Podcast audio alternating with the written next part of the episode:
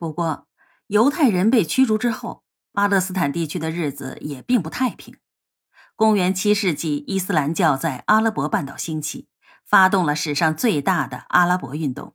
确立了泛阿拉伯主义。到公元六三七年，巴勒斯坦地区已经成了阿拉伯帝国的一部分。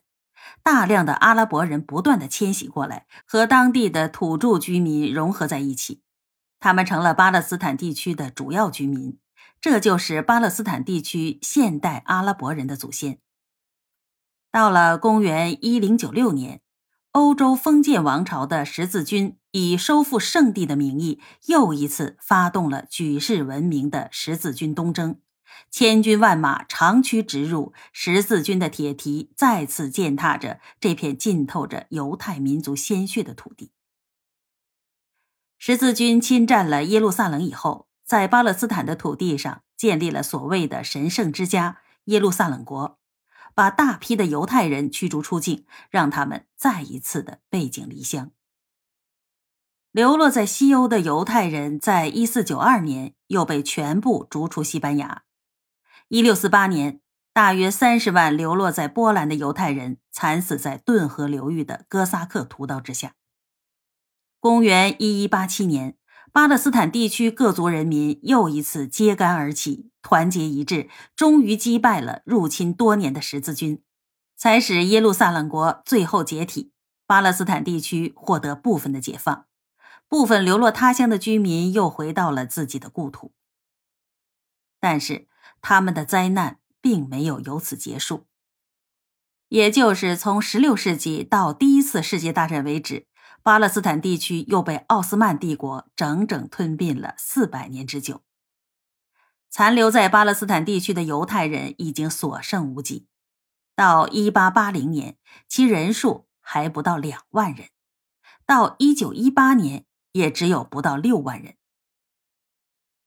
到了中世纪末期。由于西欧各国商业资本得到空前的发展，散居在那里的犹太人在同当地人的竞争当中，遭到了当地政府和商人的迫害，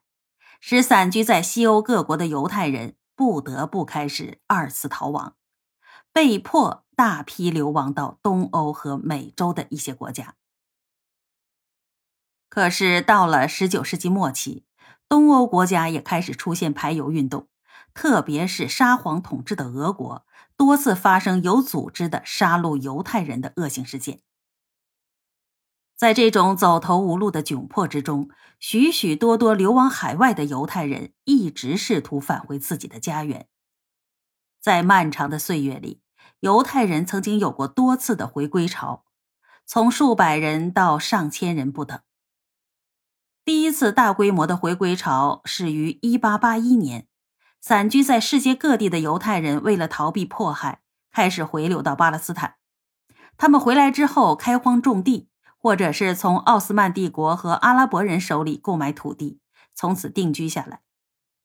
而随着犹太居民的增多，他们与阿拉伯人之间的关系也日趋紧张。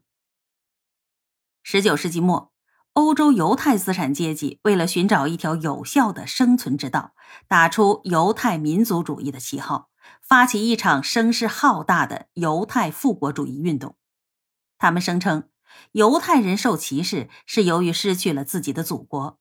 竭力在犹太人中间煽动民族主义情绪，号召散居在世界各地的犹太人重返巴勒斯坦，重建犹太国家。一八九六年。维也纳的犹太籍记者和剧作家西奥多·赫斯尔出版了一本犹太国的小册子，提出要建立一个由犹太人自治的国家的主张。他发起了西安主义运动，即犹太复国主义运动，号召全世界犹太人回归故土，恢复本民族的生活方式。